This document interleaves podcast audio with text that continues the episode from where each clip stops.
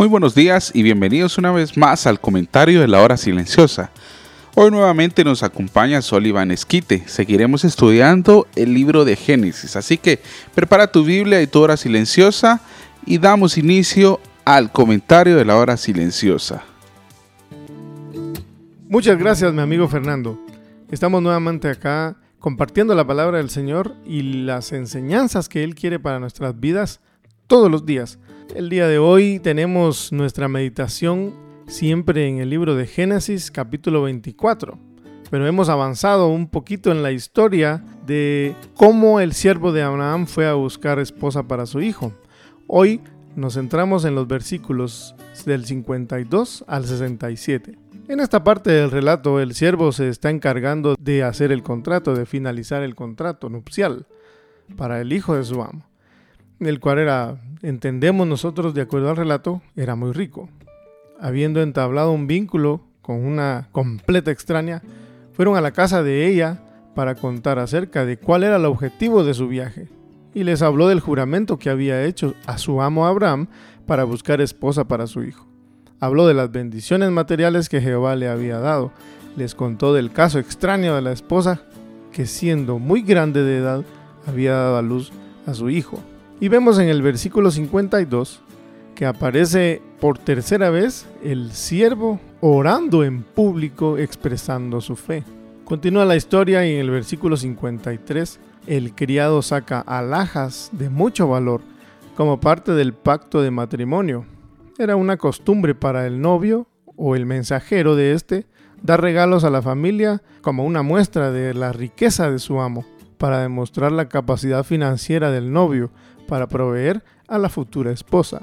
Podemos hacer una comparación que de la misma manera el Espíritu Santo es para nosotros las arras y ahora somos justificados por la fe y tenemos paz para con Dios, como leemos en Efesios 1, 13 al 14, que dice, En él también vosotros, habiendo oído la palabra de verdad, el Evangelio de vuestra salvación, y habiendo creído en él, fuisteis sellados con el Espíritu Santo de la promesa, que es las arras de vuestra herencia hasta la redención de la posesión adquirida, para alabanza de su gloria. Alabado sea Dios por esto. Continuando en el relato, mientras el siervo les habla acerca de quién era Isaac, seguramente les contó acerca del milagro en cuanto a su nacimiento Tal vez les contaba de aquel día en que su padre lo llevó para ser sacrificado y cómo Dios evitó que le hiciera daño a su hijo.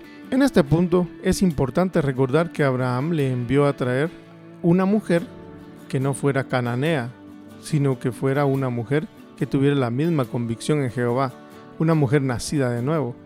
Asimismo debe suceder hoy en día para no unirnos en yugo desigual con alguien no creyente.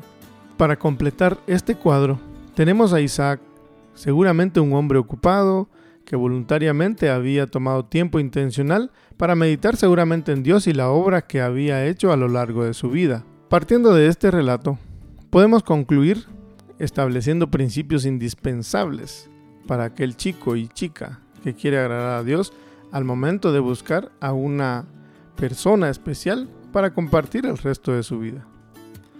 En primer lugar, la relación que establezca afectará el futuro y la descendencia. Santiago 4:4 dice, oh almas adúlteras, ¿no sabéis que la amistad del mundo es enemistad contra Dios? Cualquiera pues que quiera ser amigo del mundo se constituye enemigo de Dios. Entonces, debe ser una pareja cristiana, debe haber atracción física y que tenga afinidad en cuanto al llamado de Dios a su vida. Segundo, quienes deben intervenir al momento de tomar la decisión es importante, así como en esta historia. En primer lugar, quien debe intervenir es Dios. En Salmos 37.4 leemos, Deleítate a sí mismo en Jehová, y Él te concederá las peticiones de tu corazón. En segundo lugar, quien debe intervenir al momento de tomar una decisión como esta deben ser los padres. Génesis 24:50 dice que Labán y Betuel respondieron y dijeron, de Jehová ha salido esto, no podemos hablarle malo ni bueno. En tercer lugar, deberíamos buscar consejo en líderes que sean cristianos maduros para poder tomar una buena decisión y poder agradar a nuestro Dios. Muchas gracias, Sullivan. En el final del comentario de hoy hablabas de pedir consejo, pero no solamente de pedir consejo, sino que cuando lo hagamos sea una persona espiritual. Vívelo. Si hay alguien que empieza a interesarte, busca a una persona espiritual para pedir consejo. Puede ser tu pastor, el misionero encargado de tu club bíblico o alguno de los líderes del club bíblico. Hasta aquí hemos llegado con el comentario del día de hoy. Esperamos seguir llegando a ti el día de mañana. Que el Señor te bendiga.